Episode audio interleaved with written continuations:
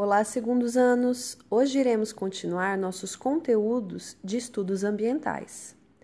A Pro postou no portal, na pasta de conteúdos e atividades, uma apresentação para nortear e resgatar as discussões já feitas.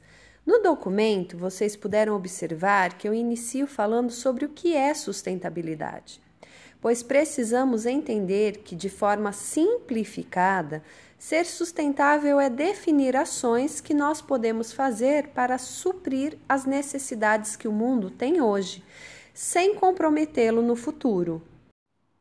É necessário pensar que o que fazemos hoje pode trazer consequências boas ou ruins para as futuras gerações.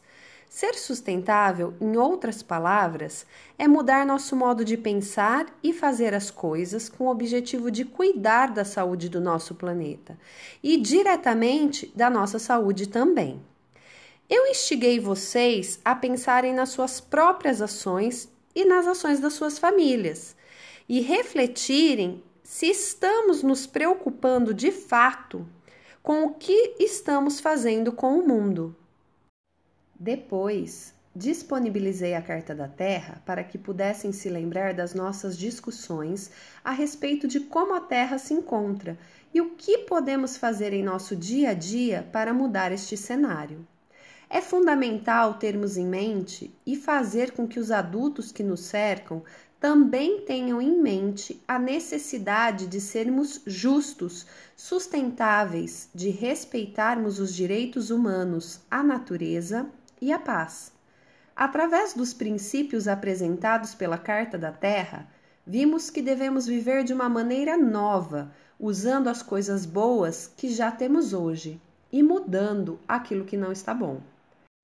É necessário unir nossos esforços para vivermos de uma forma diferente e mais respeitosa com o planeta e os seres que vivem nele.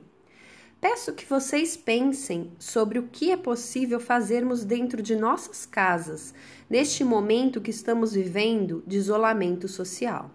E tragam estes pensamentos para a nossa aula Webex de 13 de julho, segunda-feira. Já estou ansiosa pelo encontro e por essa nossa conversa. Um beijo enorme e até breve!